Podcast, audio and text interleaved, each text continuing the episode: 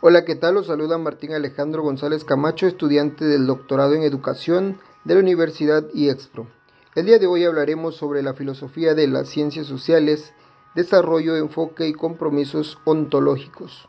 La filosofía de las ciencias sociales consiste en el estudio de los métodos, las prácticas y los compromisos que guían la investigación propias de las ciencias sociales. A lo largo de este tiempo, la filosofía de las ciencias sociales ha buscado inspiración en la filosofía de la física o de la biología, así como en los métodos estructuralistas, sistemáticos y cibernéticos. La filosofía de las ciencias sociales, así entendida, se ha basado sucesivamente en las ideas del empirismo lógico, el racionalismo crítico de Popper, el pensamiento de Lakatos y de Thomas Kuhn, así como en la filosofía de las ciencias poscuniana. A pesar de sus diferencias en estas corrientes encontraremos un denominador común. Todas parten de una ciencia ontológica, según la cual los contribuyentes últimos de la realidad social son los autores sociales, sus acciones y las consecuencias de estas.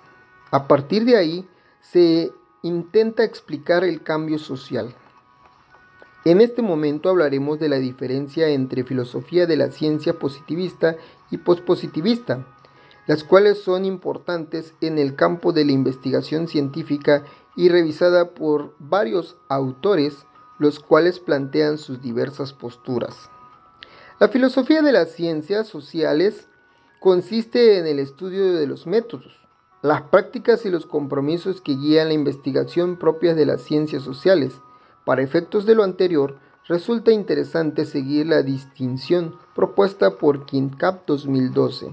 Según Hernández, Fernández y Batista 2010, es Augusto Comte quien bautiza el nacimiento del positivismo, cuando en 1949 publica su discurso sobre el espíritu positivo, lo cual genera el gran comienzo del paradigma positivista en la investigación.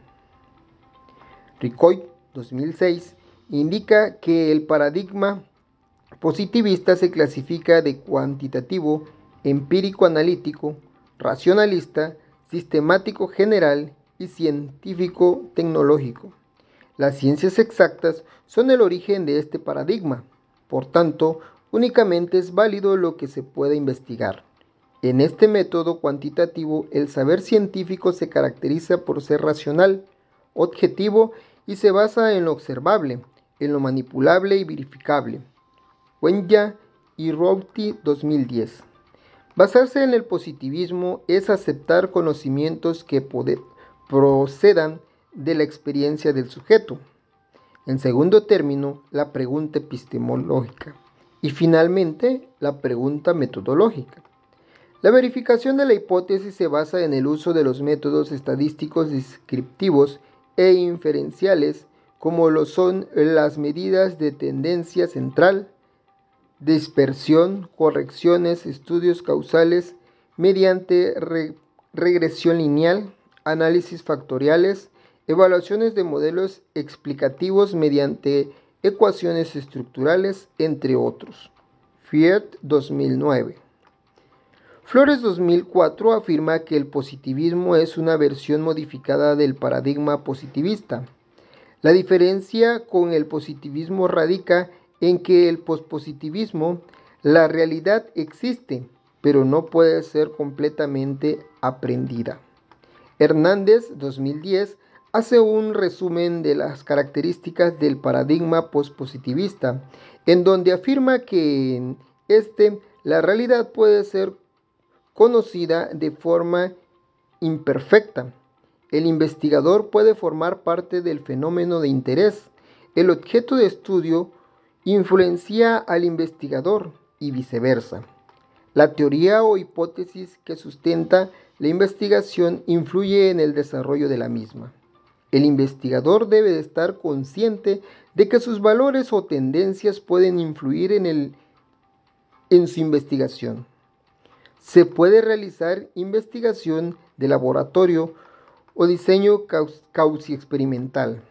Siempre existirá un nivel de error en las mediciones del fenómeno que se realice y los hallazgos deben estar comprobados con fundamentos teóricos que los respalden.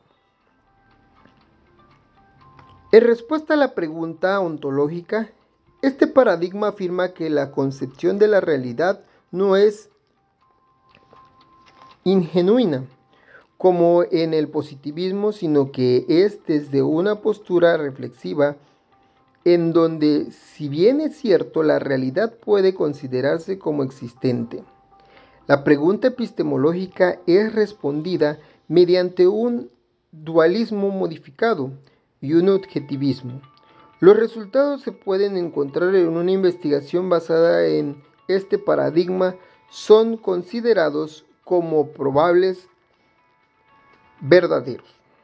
La pregunta metodológica es resuelta mediante la falsación de la hipótesis, una experimentación modificada en donde se consideran los métodos causi experimentales y la posibilidad de incluir métodos cualitativos como el análisis de contenido. El naturalismo ha sido involucrado principalmente en los debates sobre el estatus científico de las ciencias sociales. Hollin 1989, KitKat 1996. El naturalismo también ha sido utilizado para argumentar a favor del estatus científico de las ciencias sociales y por extensión en la elaboración de una filosofía de las ciencias sociales orientada por el trabajo empírico. Pragmatismo y pluralismo son otras dos posturas filosóficas que han contribuido al alcance de la actual filosofía de las ciencias sociales. Las dos buscan acerca de la filosofía a la investigación empírica. La primera bajo el supuesto inicial de que no es posible filosofar extrayéndose del mundo. Routed 1980. La segunda a partir del reconocimiento de la diversidad de elementos que forman parte de la realidad y de la investigación científica.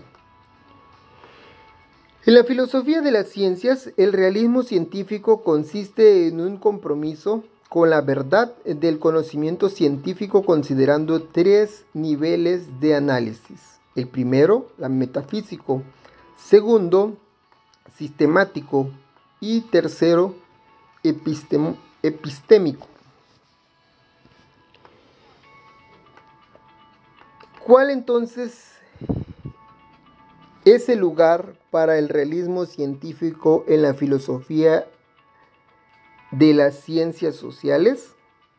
No existe una respuesta para esta pregunta.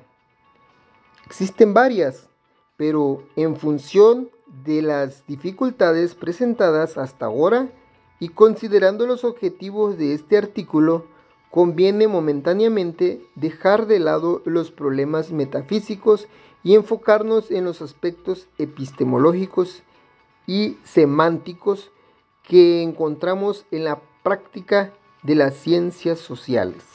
Gracias.